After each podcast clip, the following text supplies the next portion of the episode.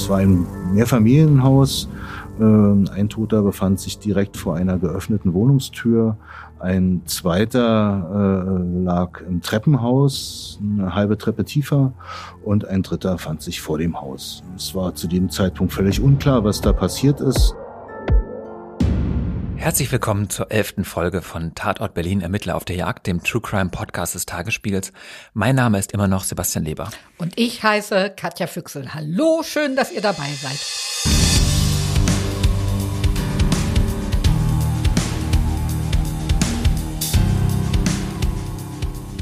Katja, du hast uns für heute einen ganz besonderen Fall versprochen.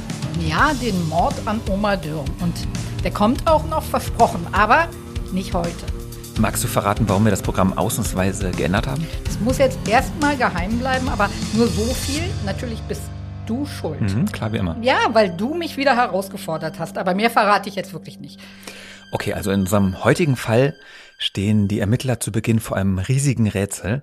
Sie werden eine Leiche an einem Tatort finden, an dem scheinbar so gar nichts zusammenpasst. Und die Wendung, die dieser Fall nehmen wird, die ist wirklich so überraschend und so total unvorhersehbar, dass wir vorab auch praktisch gar nichts dazu sagen können, ohne zu spoilern. Du machst es heute echt spannend, ja? Ja, sorry, aber es geht wirklich nicht anders. Dieser Fall beginnt im April 2007 und der Mann, der die Ermittlungen leiten wird, ist Kriminalhauptkommissar Bernhard Jass. Du, Katja, hast ihn in den anderthalb Jahren, in denen du in der Mordkommission ein- und ausgegangen bist, jetzt gut kennengelernt. Stell uns den Mann doch mal bitte vor. Also Jas ist Jahrgang 64, kommt aus Charlottenburg, lebt jetzt auch wieder in Charlottenburg. Aber also vielleicht kann man Bernhard Jas am besten beschreiben, wenn man alles aufzählt, was er nicht so wichtig findet. Mhm. Wie meinst du das? Also er ist so ein freundlicher, ruhiger Typ, so einer, der eben von Titelhuberei überhaupt nichts hält. Aber da muss er jetzt schnell mal durch. Also, seit drei Jahrzehnten arbeitet Bernhard Jas als Mordermittler in Berlin. Also er hat im Oktober sein 30. Jubiläum. Und damals, als er angefangen hat, hat sie ihm schon nach acht Jahren der Keitstraße zum Chef befördert. Das bedeutet, er ist jetzt seit 22 Jahren Kommissionsleiter und inzwischen ist er auch noch stellvertretender Dezernatsleiter. Und damals, als der Fall unserer heutigen Folge spielt, ist Bernhard Jass noch Chef der sechsten Mordkommission. Und sein Team hat also gerade Bereitschaft, als in Friedrichshain eine Leiche gefunden wird, und zwar in der Helmerdingstraße. Das ist eine kleine Querstraße am östlichen Ende der Revaler Straße, also ganz nah beim Ostkreuz. Und bei dem Toten handelt es sich um einen Mann. Der Mann ist 1,80 Meter groß, trägt eine schwarze Jacke, Jeans, er hatte aber keine Papiere bei sich. Und die Leiche hat schwere Kopfverletzungen, aber auch Schnittverletzungen, zum Beispiel an den Händen. Und sie liegt auf dem Rücken und die Arme so leicht angewinkelt. Bernhard Jass hat das so erlebt. Wir fuhren dann zusammen zur Hemmerdingstraße. Das ist relativ zentral gelegen in Friedrichshain, unweit des RW-Geländes. Eine dicht besiedelte Gegend habe noch gute Erinnerung, in Erinnerung einen Zirkus, der äh, neben dem Tatort gerade gastierte. Und dort lag der Tote dann auf dem Gehweg. Und es war eine Blutspur erkennbar am Straßenrand. Und von der führte eine Schleifspur zu dem Toten. Die Rechtsmedizin wurde dann alarmiert und es deutete nach Auskunft des Rechtsmediziners gleich äh, deutlich was darauf hin, dass ähm, ein Sturz aus größerer Höhe ursächlich sein könnte für diese Verletzung. Tja, und wir schauten uns um, schauten nach oben, aber wir fanden nichts, wo der Mann dort hätte runtergesprungen oder gefallen sein könnte oder gestürzt sein könnte. Da stand aber kein Turm, kein, kein Geländer in irgendeiner Form. Das nächste Haus war ein Stück weit weg. Also es war einfach nichts zu finden, äh, ähm, was als Örtlichkeit für einen Sturz aus größerer Höhe hätte passen können. Natürlich haben wir auch in Erwägung gezogen, ob der Mann vielleicht Opfer eines Verkehrsunfalles dort geworden sein könnte. Das wurde aber äh, vom Rechtsmediziner nicht angenommen. Er legte sich recht schnell fest, dass es ein Sturz aus größerer Höhe gewesen sein dürfte. Und zudem hatte er, wies er ja auch noch andere Verletzungen auf, die also mit einem Verkehrsunfall nicht vereinbar Hallo, ich bin Anke Mürre, stellvertretende Chefredakteurin beim Tagesspiegel. Vielen Dank, dass ihr unseren Podcast hört. Wenn er euch gefällt, dann probiert doch auch mal unsere digitale Zeitung aus. Als E-Paper oder Digitalabo auf tagesspiegel.de. Hier bekommt ihr täglich einen guten und verlässlichen Überblick über alles, was für euch wichtig ist. Aus Berlin, Deutschland und der Welt. Jetzt einfach gratis testen unter tagesspiegel.de slash probieren. Wir freuen uns auf euch. Der Tagesspiegel aus der Welt, aus der Weltstadt. gewesen wären.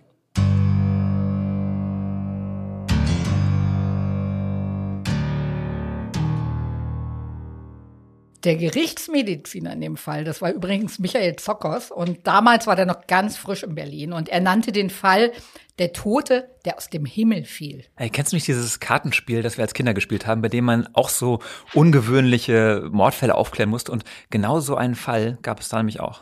Und was war da die Lösung? Na, da war der Mann aus einem Flugzeug gefallen, äh, das gerade zu diesem Zeitpunkt über den Tatort geflogen ist. Ah, ich erinnere mich so ganz dunkel, aber war da die Leiche nicht gefroren, weil es da oben so kalt war? Also Okay, dann fällt mir nur noch der Zirkus ein, den Jas gerade erwähnt hat. Ist er vielleicht vom Dach des Zirkuszelts gesprungen? mh, auch zu weit weg. Okay, dann passe ich. Bleibt also nur noch eins. Fundort ist nicht Tatort. Also ist der Mann an der Stelle, an der er jetzt liegt, nicht gestorben. Jemand muss ihn da abgelegt haben. Okay, zugeben, das könnte auch möglich sein, ja. Dazu würden jedenfalls auch die Schleifspuren passen, die vom Gehweg rüber zur Leiche führen. Einverstanden. Und wie geht die sechste Mordkommission jetzt vor? Sie ahnt, dass da jetzt jede Menge Arbeit auf sie zukommt und geht in Kommission. Also das heißt, die nächste Mordkommission übernimmt die Rufbereitschaft und damit sich die sechste auf den Toten aus Friedrichshain total konzentrieren und reinfuchsen kann. Zunächst ging es für uns natürlich darum, das Opfer zu identifizieren. Mm, Er hatte keine Ausweispapiere bei, kein Telefon bei. Das Einzige, was wir fanden in seiner Hosentasche, war ein Zettel mit Telefonnummern, mit ukrainischen Telefonnummern. Ähm, Und die waren dann auch Gegenstand unserer ersten Ermittlungen. Äh, Wir stellten dann fest, dass es halt äh, Bekannte und Verwandte des Opfers waren, deren Nummern er da bei sich trug. Und auf diesem Wege gelang es uns auch, ihn zu identifizieren. Äh, Es handelte sich um einen 53-jährigen Ukrainer. Die Verwandten in der Ukraine hatten schon geraume Zeit nicht mehr von ihm gehört. Zum Teil gab es noch telefonischen Kontakt. Sie wussten zumindest, dass er in Deutschland sich aufhielt. Er sagte, dass er irgendwo beschäftigt sei, ähm, wo er etwas hütet. Das klang so etwas nebulös, wie er sich da ausgedrückt hat. Ein Ukrainer, der hier in Deutschland irgendetwas hütet. Das ist wirklich sehr vage. Kann alles und nichts sein, aber den Verwandten fiel auch auf, dass er sich irgendwie verändert hatte in den letzten Wochen. Also der habe sich auffällig verhalten, wirkte irgendwie seltsam und habe bei den Telefonaten auch öfter irgendwie wirres Zeug geredet. Und von diesen Verwandten und Freunden in der Ukraine erfahren die Ermittler natürlich auch den Namen unseres Toten. Wir nennen ihn hier Igor Popov.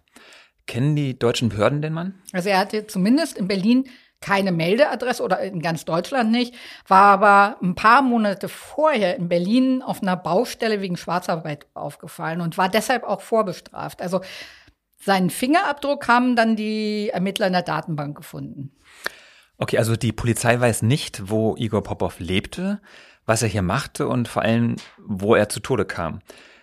Wie gehen die Ermittler jetzt vor? Also die versuchen alles, um mehr über das Opfer herauszufinden. Die laufen sich erstmal in der Gegend rund um den Tatort die Hacken krumm. Also befragen Anwohner, Geschäftsleute, Passanten. Die hängen Plakate auf, um Zeugen zu finden. Befragen ehemalige Kollegen, telefonieren sich in der Ukraine von einem Kontakt zum nächsten. Und nicht zu vergessen das ganze große Aufgebot am Fundort. Also die Kriminaltechnik rückt an, der Tatortmann, Vermesser, Fotografen, Gerichtsmediziner. Jeder Fussel, jede Kippe wird gesichert. Alles dokumentiert, was irgendwie mit dem Fall in Verbindung stehen könnte. Die Ermittler wissen bald, dass Popov Asyl beantragt hatte. Dieser Antrag war jedoch abgelehnt worden. Ähm, drei Wochen nach Auffinden der Leiche hat die Polizei aber immer noch nichts Konkretes in der Hand. Also trotz all des Aufwands, den die Ermittler betrieben haben. Ähm, vielleicht ist er ja doch aus dem Flugzeug gefallen. Naja, also die Verletzungen hätten dann vielleicht schon etwas anders ausgesehen. Da wäre vermutlich gar nichts mehr heil geblieben. Jedenfalls passiert dann etwas Überraschendes, und zwar die Ermittler bekommen einen Hinweis. Ja, und der kommt nicht aus dem Himmel, sondern aus der Unterwelt. Nachdem unsere Ermittlungen zunächst nicht zum Erfolg führten und wir mit dem Fall nicht so richtig weiterkamen, ergab sich dann ein glücklicher Umstand. Es meldete sich eine andere Polizeidienststelle, die in einem ganz anderen Fall ermittelt haben. Und die teilten uns mit, dass die Telefonüberwachung geschaltet haben. Auf der Telefonüberwachung der Kollegen wurde darüber gesprochen, über einen ähm, toten Mann, der in Friedrichshain gefunden wurde. Und die Umstände und so wie darüber gesprochen wurde, etwas konspirativ natürlich, ähm, die ergaben halt schnell den Verdacht, dass das mit unserem Fall, mit unserem Toten aus der Helmerdingstraße zusammenhängen könnte. Wir stiegen dann in diese Spur ein sozusagen und es ergab sich sehr schnell durch weitere verdeckte Maßnahmen der Verdacht gegen einen 39-jährigen Ukrainer. Die weiteren Ermittlungen ergaben zudem den Verdacht, dass er eventuell etwas mit ähm, Betäubungsmittelhandel zu tun haben könnte. Wir konnten feststellen, was für ein Fahrzeug er nutzt, konnten feststellen, dass er mit einem Fahrzeug re regelmäßig nach Sachsen fuhr, ähm, an eine bestimmte Örtlichkeit. Es handelte sich um ein, ein kleines Nest, ein kleines Dorf in Sachsen namens Sachsendorf, komischerweise. Wir haben Kontakt aufgenommen zu den Kollegen dort auch zu den Kollegen, die, die für Betäubungsmittelhandel zuständig sind, haben ihnen erzählt von unseren Erkenntnissen. Die konnten jetzt zum einen erstmal nicht so richtig was dazu beitragen und zum anderen kann ich mich auch noch gut erinnern, waren sie sehr skeptisch, ähm, ob wir da überhaupt auf der richtigen Spur sind. So nach dem Motto, na, da kann ja alles Mögliche gezüchtet werden, können ja auch Rosen sein. Ähm, dieser Satz viel kann ich mich erinnern.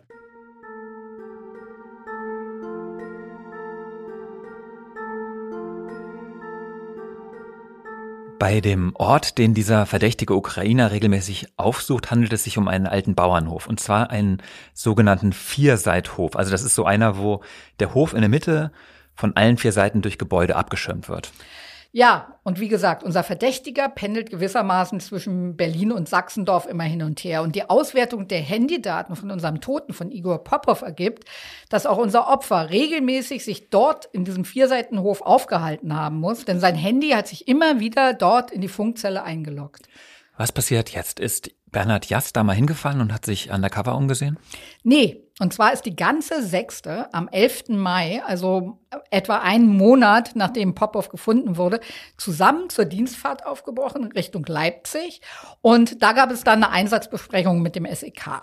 Und der Plan ist, das Team von Jass hält sich erstmal zurück und wartet so lange, bis das SEK den Ort gesichert hat und dann ein Signal gibt. Genau. Und das SEK hat dann den Bauernhof gestürmt. Und was findet das SEK davor? Also eine bis an die Zähne bewaffnete Mörderbande? Ja, nicht ganz. Sie überraschen da zwei Männer und drücken die erstmal in den Staub. Und ähm, das ist einmal der Pendler und dann ein Geschäftspartner sozusagen von ihm, sein Stellvertreter. Und äh, die beiden leisten auch keinerlei Widerstand.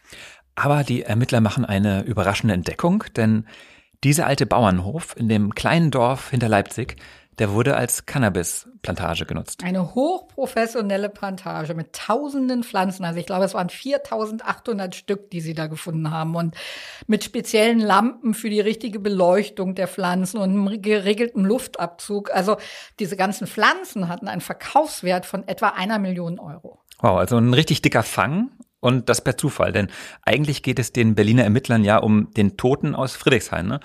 Und sie schauen sich dann also auch auf dem Hof um und sehen auch hier wieder kein hohes Gebäude, aus dem unser Toter gefallen sein könnte oder aus dem er irgendwie gestoßen worden sein könnte. Ja, richtig. Also alles höchstens erster Stock und sie suchen weiter und entdecken dann auf dem Hof wirklich eine Blutlache, so ein bisschen mit Heu bedeckt, aber auch nicht direkt an der Hauswand, sondern vier Meter davon entfernt mhm. ungefähr. Ich hab's. Also dann ist er also über Sachsen aus dem Flugzeug gefallen.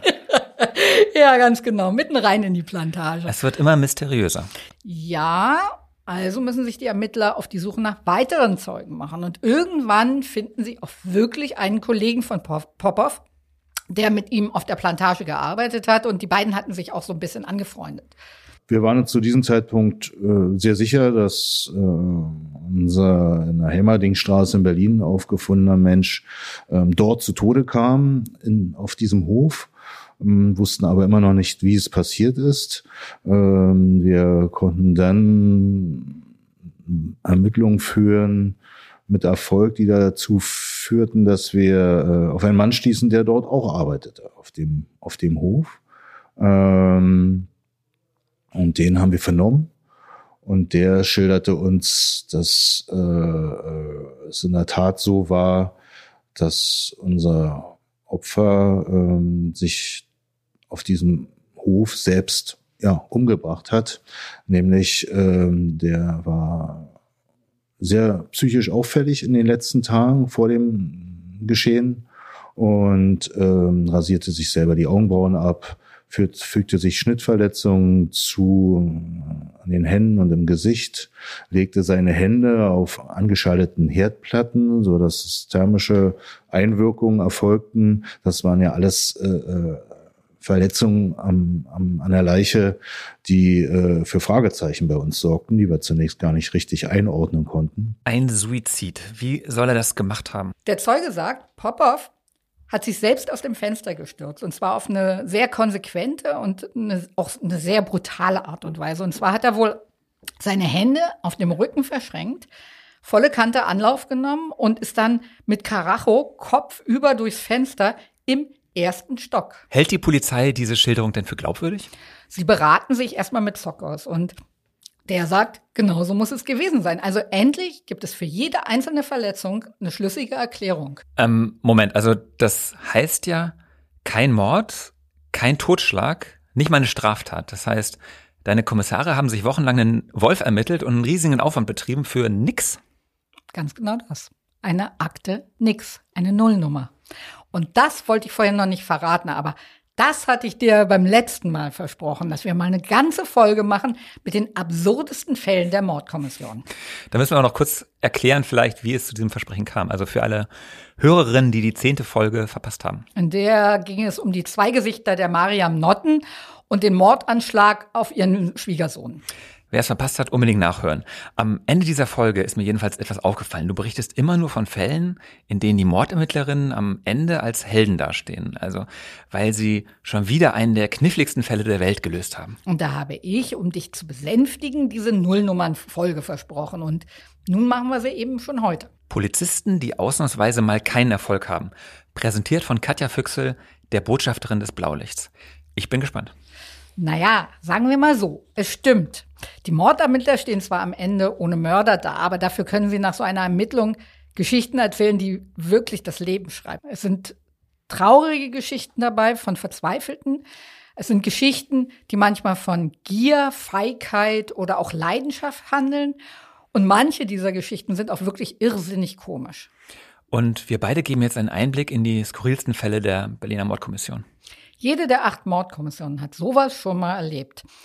Weil alles auf ein Verbrechen hindeutet, ermitteln die Kriminalbeamten unter vollem Einsatz, schicken Suchhunde los, Hubschrauber, das SEK. Und stehen am Ende ohne Opfer, Täter oder Straftat da. Weil das Verbrechen vorgetäuscht ist oder ein Suizid als solcher einfach nicht erkennbar war. Also wir beide nennen das hier jetzt mal eine Nullnummer. Also es ist jetzt kein offizieller Begriff, aber Egal wie groß der Aufwand war, diese Fälle tauchen später auch nicht in der Statistik des Morddezernats auf. Darum Nullnummer. Und das passiert öfter, als man denkt. Okay, lass uns zum Thema Suizid erstmal ein paar Fakten vorne anstellen. Also etwa 9000 Menschen nehmen sich jedes Jahr in Deutschland selbst das Leben. Das sind etwa 25 am Tag. Und hier sollten wir erstmal ganz deutlich sagen, es gibt Hilfsangebote für Menschen, die daran denken, sich das Leben zu nehmen. Und es ist wichtig, mit anderen Menschen über die Probleme zu sprechen. Das können Freunde sein, das können Verwandte sein. Und es gibt eben eine Vielzahl von Hilfsangeboten. Also die Telefonseelsorge ist anonym, kostenlos, rund um die Uhr erreichbar. Und diese Seelsorge bietet auch einen Hilfechat an. Außerdem gibt es die Möglichkeit einer anonymen und kostenlosen E-Mail-Beratung. Also alle Angebote findet man unter www.telefonseelsorge.de. Also drei Viertel der Selbsttötungen werden von Männern begangen und Die am häufigsten gewählte Suizidmethode ist sowohl bei Männern als auch bei Frauen die Selbsttötung durch Erhängen, Strangulieren und Ersticken. Aber Jas hat in seiner Karriere eben auch ganz andere Fälle erlebt. Und da ist es manchmal eben nicht gleich erkennbar, ob es sich um einen Suizid handelt, sondern da glauben die Mordermittler erstmal an eine Straftat. Ich erinnere mich, es gab da eine Frau, ähm, die mit durchtrennter Kehle auf dem Hügel in den Gärten der Welt in Marzahn gefunden wurde und das Messer lag dann einige Meter weiter entfernt, sodass man erstmal auch von einer Straftat ausgegangen ist. Ja, genau. Also da liegt ja ein Verbrechen auch nahe. Oder da gab es auch einen Fall in der Hasenheide, das klang ganz ähnlich. Da war ein Mann ebenfalls in diesem Park auf einem Hügel. Der hatte sich selbst in eine Klinge ohne Messergriff gestürzt. Und auch da hat erstmal die Mordkommission dann ermittelt. Oder in Marzahn, da gab es auch einen Mann, der rief den Notruf, um einen Einbruch zu melden. Und dann hat er sich vom Balkon seines Hochhauses gestürzt. Die Mordkommission hat damals monatelang nach diesen Einbrechern und den mutmaßlichen Tätern gesucht. Und die Ermittler haben dann sogar die Kollegen von der operativen Fallanalyse mit einbezogen. Hm, besser bekannt als die Profiler vom LKA. Und am Ende kam heraus, dass der junge Mann den Raub vor seinem Suizid nur vorgetäuscht hatte. Weil er der Nachwelt offenbar nicht als Selbstmörder, sondern als tragischer Held in Erinnerung bleiben wollte. Nochmal kurz zurück zu Igor Popov. Ähm, obwohl ich eben ja ein bisschen über den Misserfolg der Polizei gehöhnt habe, müssen wir ja auch sagen, die haben in Sachsendorf zwar keinen Mord aufgeklärt, aber dafür eine riesige Drogenplantage ausgehoben immerhin. Na, das war ein hübscher Nebeneffekt. Aber auch sonst muss man sagen, dass sie ihr Ziel ja erreicht haben. Sie haben die Wahrheit herausgefunden. Also sie konnten am Ende rekonstruieren, was wirklich passiert ist. Sie haben den Fall gelöst. Aber ein letztes Geheimnis nimmt der Plantagenbetreiber mit in die Zelle, als er wegen Verstoßes gegen das Betäubungsmittelgesetz verurteilt wird. Die Leute, die den Hof dort, die diese Cannabisplantage betrieben haben, hatten natürlich äh, verständlicherweise kein Bedürfnis, die Polizei dorthin zu rufen, nachdem der Mann sich dort umgebracht hat. Ähm, und so entschlossen sie sich, äh, das, den Leichnam ins Auto zu packen und vom Hof wegzufahren. Und ähm, unser Beschuldigter wählte dazu den, die Strecke, die er immer wählte, nämlich Sachsendorf-Berlin und äh, fuhr nach Berlin und legte den Leichnam dann in der Helmerdingstraße in Friedrichshain ab.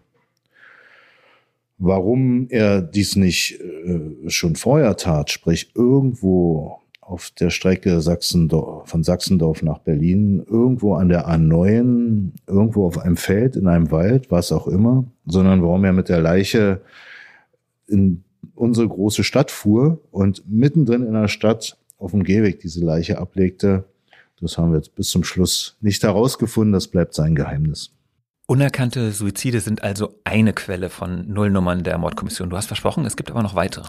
Ja, das habe ich versprochen. Also es gibt da noch die verdächtigen vermissten Fälle, also Fälle, die die Mordkommission von der vermissten Stelle übernimmt, weil es einen Verdacht auf eine Straftat gibt. Und drin sind dann noch dann die vorgetäuschten Straftaten, also vorgetäuschte Entführungen oder Geiselnahmen. Ähm, was meinst du, wollen wir mal exemplarisch den Fall von der 13-jährigen Schülerin erzählen, die angeblich entführt worden ist? Ja, gerne. Okay. Wir nennen sie Zainab Naha.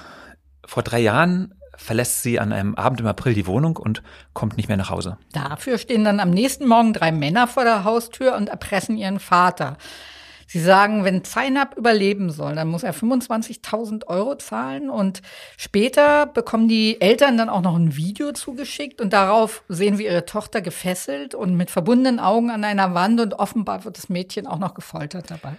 Die zweite Mordkommission ermittelt in dem Fall auch Dutzende Beamte aus verschiedenen Direktionen und Spezialabteilungen und sie verlangen von den Entführern dann ein Lebenszeichen. Ja, und diese Entführer lassen Zainab dann auch selber ans Telefon und sie weint und sie sagt, sie ist irgendwo im Wald, im Saarland und wird da von einer Bande festgehalten, die sich S10 nennt. Und sie sagt, dass sie auch immer wieder ganz verwirrt ist, weil sie immer wieder chemisch betäubt wird von ihren Entführern. Die Ermittler schaffen es aber nicht, den genauen Aufenthaltsort des Opfers zu lokalisieren und deswegen scheidet eine Befreiungsaktion aus. Sie entscheiden sich also für eine Geldübergabe und dabei nehmen sie dann den Mann fest, der das Geld abholen will. Und das ist Überraschung der 18-jährige Freund von Zainab. Also die beiden haben die Entführung nur vorgetäuscht und das Lösegeld wollten sie schön unter sich aufteilen und gemeinsam dann irgendwie verprassen. Oder nehmen wir den Fall von der 15-jährigen Svenja Merten, die im September 2016 in Berlin-Mahlsdorf verschwindet. Ihr Telefon wird zum letzten Mal an diesem Abend am Bahnhof von Dessau geortet und dort findet die Polizei auch ihr Portemonnaie. Ja, da rechnen die Ermittler natürlich alle mit dem Schlimmsten. Die Polizei bittet dann die Bevölkerung Mithilfe, nichts passiert. Also es gibt zwei Monate keine einzige Spur von dem Mädchen. Dann stoßen die Ermittler auf einen 31-jährigen Mann, der in der Nähe von Würzburg wohnt. Und der hatte die 15-Jährige online kennengelernt und mit Svenja vor dem Verschwinden auch mehrfach telefoniert. Als die Ermittler dann den 31-Jährigen in seiner Wohnung zu Hause festnehmen wollen, leistet der auch Widerstand und nachdem dann abgeführt ist, schaut sich der Tatortmann der Achten in jedem Zimmer um und sucht nach Spuren des Mädchens, einer Tatwaffe, einer Leiche irgendwelchen Beweisen. Und als er im Schlafzimmer die Tür vom Schrank öffnet, bringt ihm plötzlich Svenja entgegen. Und zwar quicklebendig, gesund und unversehrt. Es stellt sich heraus, dass die beiden ein Paar sind, verliebt ineinander, aber beide behaupten ganz ohne Sex. Also auch hier eine Nullnummer. Ohne Täter, Opfer, keine Straftat. Okay. Weißt du, welchen Fall ich am verrücktesten fand? Nee, sag. Den von Dennis Boland, einem 53-Jährigen aus Kreuzberg, der im Mai 2018 urplötzlich verschwindet. Seine Lebensgefährtin findet sein Auto auf dem Parkplatz einer Laubenkolonie in Lichterfelde und an der Fahrertür klebt Menschenblut.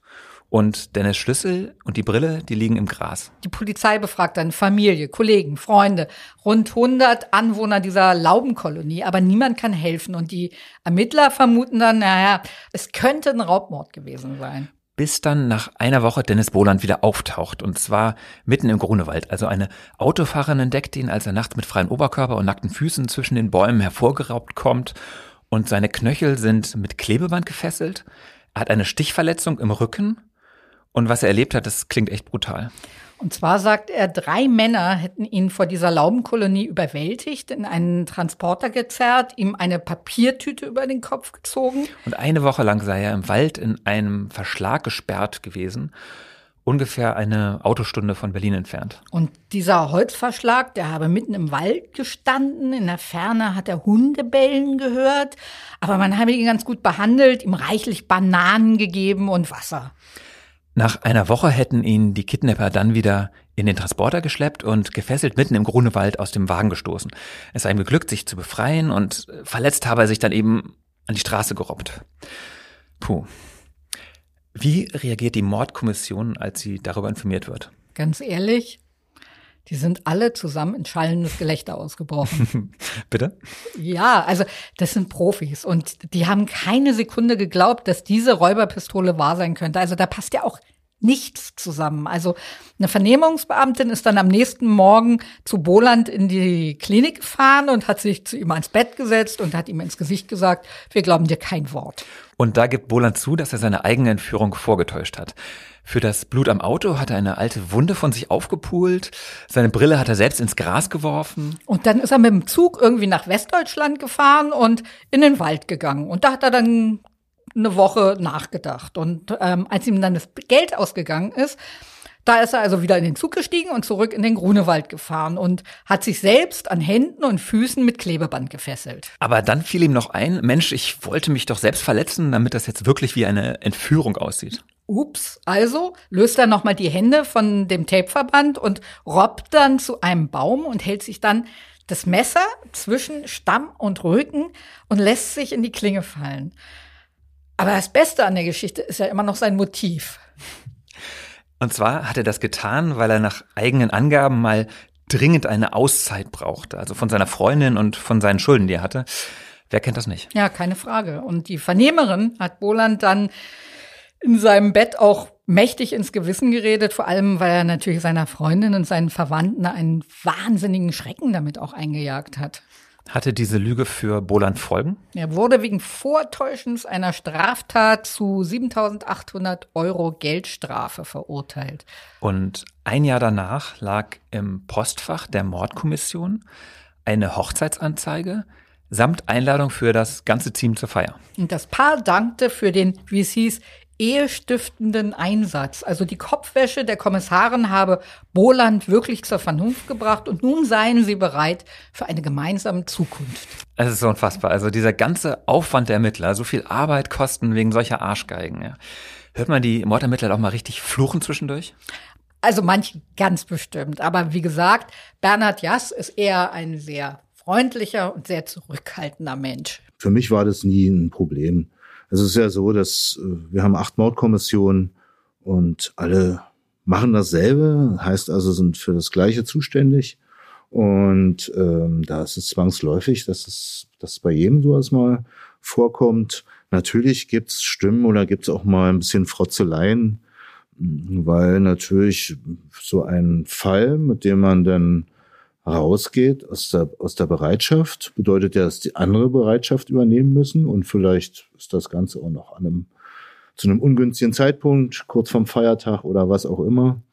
Mm, ja, da gibt's Frotzeleien, aber dass jemand äh, äh, das irgendwie ernsthaft krumm nimmt, dass man da letztlich äh, mit einem Fall ausgestiegen ist, der sich nicht als solcher entpuppt letztlich nach längeren Ermittlungen. Ähm, das ist, da nimmt, das nimmt keiner dem anderen übel. Ähm, das ist ganz normal und das passiert bei jedem Mal. Ich habe mich da nie geärgert, egal, auch wenn letztlich sich herausstellte, es war kein richtiger Fall. Ähm, so war es trotzdem immer eine Befriedigung äh, zu sehen, ja, auch dieses Geschehen hat, konnte man klären zusammen mit der Mannschaft und äh, auch da hinter dieses Geheimnis sind wir gekommen. Auch dieses Rätsel haben wir gelöst, dass das dann später gar keine Straftat möglicherweise war, ist nachrangig. Also das spricht für den Herrn Jast, dass er seine Nullnummern so sportlich nimmt. Denkst du, er ist da repräsentativ? Nun ja, der fünften Mordkommission ist es zumindest mal passiert, dass sie drei Nullnummern innerhalb eines Jahres hatte. Also das ist ewig her, aber beliebt haben die sich dabei bestimmt nicht gemacht. Also dreimal sind sie in Kommission gegangen und das heißt ja dann, dass die anderen ihre Rufbereitschaft übernehmen mussten. Und das bedeutet zehn Tage Dienst 24-7. Und immer hieß es von der fünften am Ende, sorry Leute, es war doch nur ein Suizid. Es gibt da übrigens noch eine weitere Kategorie in Sachen Nullnummer. Okay, welche ist das? Du hast zwar ein Verbrechen, bloß niemanden mehr, den du überführen oder für diese Tat bestrafen könntest. Und sowas ist Bernhard Jass in seinem Berufsleben auch schon passiert. In dem Zusammenhang hatten wir einen Fall, den fand ich äh, auch sehr bemerkenswert. Das war bereits 1993 in der Boxhagener Straße in Friedrichshain. Ähm, da wurden wir in der Nacht dorthin alarmiert, weil man äh, drei Tote gefunden hat. Äh, und zwar im Mehrfamilienhaus. Ähm, ein Toter befand sich direkt vor einer geöffneten Wohnungstür. Ein zweiter äh, lag im Treppenhaus, eine halbe Treppe tiefer. Und ein dritter fand sich vor dem Haus. Alle drei waren tot und wiesen Schussverletzungen auf. Ähm, und es war zu dem Zeitpunkt völlig unklar, was da passiert ist. Wir waren uns oder mussten natürlich auch annehmen, ähm, dass noch dass der Täter oder die Täter flüchtig sind. Ähm, wir haben dann ermittelt, dass Hintergrund dieses Geschehens ein, ein Drogenhandel war ähm, und äh, äh die zahlreichen äh, Munitionsreste, Hülsen, Geschosse, die wir am Tatort fanden, wurden ausgewertet, verglichen mit am Tatort vorgefundenen Schusswaffen. Ähm, und letztlich wussten wir nach ein paar Tagen, wir müssen keinen Täter suchen, weil die drei sich nämlich gegenseitig erschossen haben. Also offensichtlich haben zwei Mann äh, einen aufgesucht, der dort wohnte. Ähm, denn bereits an einer geöffneten Wohnungstür gab, kam zum Schusswechsel. Der Mieter wurde getötet, aber ihm gelang es offenbar auch den beiden anderen, äh, äh die beiden anderen zu treffen mit seiner Schusswaffe. Äh, und die konnten dann halt noch ein paar Meter flüchten. Äh, und dann brachen dann aber auch zusammen. Also letztlich auch ein, ein ganz kurioses Geschehen, ähm, dass die drei sich da ja gegenseitig erschossen haben. Das ist ja im Prinzip die Handlung eines Quentin Tarantino-Films. Das klingt total unwirklich, ist aber so passiert. Drei Tote, keine Augenzeugen. Und die Ermittler haben trotzdem nur eine Woche gebraucht, um die Wahrheit rauszufinden. Katja Füchsel wieder im Fangirl-Modus. Bekommst du eigentlich Geld dafür? Sebastian, hack nicht immer auf mir rum. Dann mach doch mal selbst. Hä? Was jetzt? Naja, es ist doch so, hinter jeder starken Frau steht eine sanfte Stimme. Und was die Hörerinnen und Hörer jetzt nicht wissen können, aber du siehst ja auch gut aus. Und dazu hast du auch eine ganz schöne Frisur. Oho, na, was ist hier los? Ähm, worauf willst du hinaus? Naja, man könnte ja glatt den Eindruck bekommen, dass die Männer beim Tagesspiegel nur für den schönen Schein stehen. Also Dabei stimmt es gar nicht. Das ist eigentlich ungerecht. Also die Männer schreiben beim Tagesspiegel ja auch selbst und die recherchieren sogar ganz exklusive Geschichten. Ja, das glaubt man gar nicht, oder? Nee, also du zum Beispiel, ja, du hast ja neben deinen Neonazis, Reichsbürgern und Querdenkern noch eine ganz andere Leidenschaft. Das Verbrechen. Also was hältst du davon, in der nächsten Folge erzählen wir mal einen deiner Fälle. Also das wäre dann unser Beitrag zur Gleichberechtigung quasi. Super Idee. Na klar, also diese Herausforderung nehme ich sehr gerne an. Und du stellst mir dann auch so charmante Fragen, wie ich sonst mache, ja? Mhm, darauf kannst du dich verlassen. Also ähm, abgemacht. Folge 12 wird wieder mal eine ganz besondere Folge.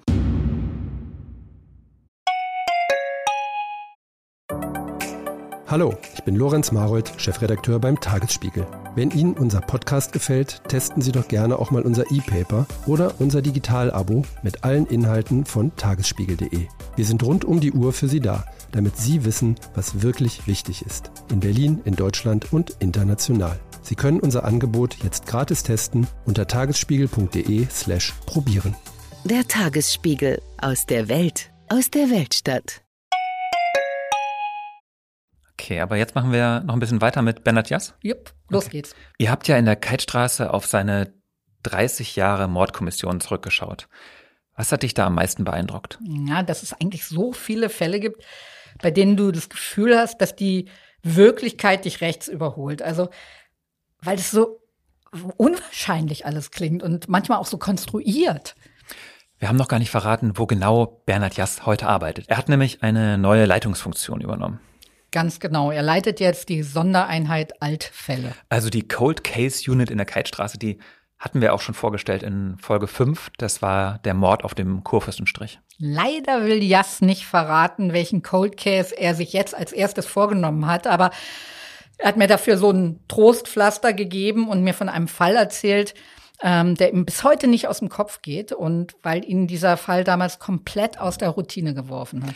Lass uns da kurz die Vorgeschichte noch zu erzählen. Ja, also es ist das Jahr 2002, als sich in Wilmersdorf ein Hausmeister wundert, weil bei einer seiner Mieterinnen seit sechs Tagen die Fenster offen stehen und niemand die 57-jährige Frau mehr gesehen hat. Und an einem warmen Tag im August entscheidet sich der Hausmeister dann, mal nach dem Rechten zu sehen und als niemand auf seine Klingeln reagiert, ruft er die Polizei. Die Beamten öffnen dann mit dem Schlüssel die Tür und sehen gleich im Flur, überall ist Blut, Knochensplitter liegen auf dem Boden und Schränke, Regale, alles geöffnet, alles ist durchwühlt und sie finden dann die Mieterin im Schlafzimmer und die liegt in einem geöffneten Bettkasten und ähm, also wird die sechste Mordkommission alarmiert. Ich hatte damals Bereitschaft und wir fuhren zum Tatort und ich kann mich noch sehr gut erinnern, ähm, also wir haben erstmal einen Blick äh, auch reingeworfen, aber im Vordergrund steht ja in so einer Situation eigentlich für alle eingesetzten Kräfte immer, ähm, wenn man halt annehmen muss, dass dort ein Tötungsdelikt geschehen ist, äh, dass man sich sehr vorsichtig verhält mit Blick äh, auf die Spuren, ähm, keine Spuren vernichtet oder, oder welche hinzufügt möglicherweise. Und insofern geht es darum, Abstand zu halten. Und es wurden dann Fotos von der Frau gemacht. Ähm, und die Kriminaltechnik begann dann mit der Leichen, äh, mit der Spurensuche und Sicherung an der Leiche. Ähm, und ich kann mich, ich weiß noch gut, dass äh, ich im, im Flur des Hauses, also vor der geöffneten Wohnungstür stand und plötzlich den Kriminaltechniker laut äh, rufen hörte, äh, was denn hier los sei. Ähm, der rief immer, sie lebt, sie lebt. Und ich dachte erst, naja, äh, Leichen gehen manchmal durch, durch äh, biochemische Prozesse im Körper, ja, kommen da manchmal auch Geräusche, Geräusche raus. Ähm, und ich ging dann rein, aber da lebte die Frau tatsächlich, war schon aufgerichtet und war zwar schwer verletzt, aber war schon aufgerichtet und lebte. Und das ist so ein Moment, ja, den werde ich nie vergessen. Jedes Mal, wenn ich den erzähle, kriege ich eine, kriege ich eine Gänsehaut. Ähm, weil halt das ist, da, normalerweise ist halt äh, äh, so ein Leichnam, ist für uns natürlich, müssen wir in dem Moment, wenn wir dort tätig sind, müssen wir als, als Sache betrachten. Ja, natürlich mit der notwendigen Pietät, keine Frage, aber für uns ist es in erster Linie ein, ein Gegenstand, der uns möglicherweise Spuren bringt, ne? Spuren zur Ermittlung des Täters. Und ähm, das ist ganz fest drin und in allem, wenn man das schon so lange macht. Und wenn man dann plötzlich damit konfrontiert wird, äh, dass es gar keine Leiche ist, sondern ein lebender Mensch, ähm, da ist so eine Grenze plötzlich verschwommen. Ähm, das war ein ganz eigenartiges Gefühl.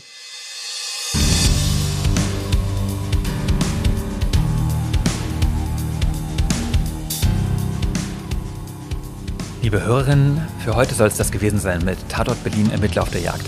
Wir möchten wie immer ganz herzlich Danke sagen bei Heiko Bär für die Produktion, bei Uwe Letzner für den Sound und natürlich bei euch fürs Zuhören.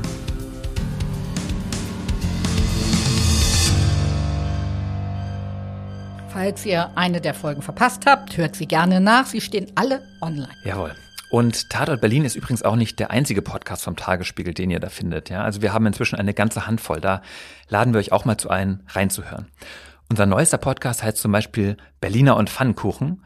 Der erscheint gleich dreimal die Woche, montags, mittwochs und freitags, immer pünktlich zum Feierabend. Und das ist ein News-Update aus Berlin. Und wenn wir jetzt hier schon einen Werbeblock machen, also wir haben nämlich noch ein ziemlich cooles Angebot für alle Hörer von Tatort Berlin, ganz exklusiv. Ein Angebot, das komplett kostenlos ist. Mhm. Und zwar sind Katja und ich ja hauptberuflich Reporter beim Tagesspiegel. Und wer das komplette Tagesspiegel-Universum kennenlernen möchte, der kann das jetzt also als Hörer unseres Podcasts einen Monat lang tun. Also einen Monat lang jeden Morgen gratis die Zeitung in den Briefkasten bekommen oder das E-Paper aufs Handy und dazu kostenlosen Zugriff auf alle Inhalte von Tagesspiegel Plus. Also alles das, was hinter der Paywall auf tagesspiegel.de ist. Und da sind dann zum Beispiel auch alle Reportagen zu finden, die Katja und ich so in den letzten Jahren recherchiert und geschrieben haben und natürlich auch alles von den Kollegen. Und das Beste, es ist wirklich völlig unverbindlich, ohne jeden Haken. Das heißt, ihr müsst das Abo nicht abbestellen, sondern es endet automatisch nach einem Monat. Wenn ihr das ausprobieren wollt, dann geht auf die Homepage tagesspiegel.de slash crime. Unsere nächste Folge von Tatort Berlin erscheint dann wie immer in vier Wochen, also am 12. Juni. Und wie wir vorhin vereinbart haben, machen wir dann einen Rollentausch und Herr Leber wird hier eine seiner Geschichten ausbreiten. Wir können aber auch gern, wie du eigentlich ja geplant hattest, noch deine Folge mit Oma Dürr. Nee, nee, nee, nee, nee, nee, nee, nix hier. Jetzt wird hier nicht gekniffen. Also Oma Dürr wird es uns verzeihen, wenn wir sie auch noch einmal schieben. Vielleicht wird es ja auch so eine Art Running Gag und in, in Folge 65 dann so Oma Dürr. Ja. Dafür sind der Fall und die Kommissarin echt zu so spannend. Also gut, nochmal zum Mitschreiben. Ich suche mir jetzt eine Geschichte aus der Welt der Berliner Verbrechen aus, zu der ich die letzten Monate recherchiert habe. Und die stelle ich dann hier ausführlich vor, ja? So machen wir das. Und du fängst nicht an zu weinen, wenn in dieser Geschichte ausnahmsweise mal nicht jeder Polizist der strahlende Held mit Superkräften ist, ja? Weißt du schon, welchen Fall du nehmen wirst? Hm. Ja, ich habe da eine Geschichte im Sinn, die lohnt sich wirklich zu erzählen. Worum geht's? Es geht um einen jungen Mann, der von einem Tag auf den anderen plötzlich verschwindet. Das war letztes Jahr kurz vor Weihnachten. Und bei dem die Verwandten und Freunde dann beschließen, selbst nach ihm zu suchen, weil sie sich von der Polizei im Stich gelassen fühlen. Ah, alles klar, dann weiß ich, welchen Fall du meinst. Das wird spannend. Super. Und ich freue mich auch wirklich darauf, dass wir dann mal hier im Studio mit vertauschten Rollen stehen. Muss ich dann auch so wild mit den Armen rumrudern wie du sonst? Muss ich dann auch eine halbe Stunde zu spät kommen? In diesem Sinne, tschüss. Tschüss, lieber Sebastian.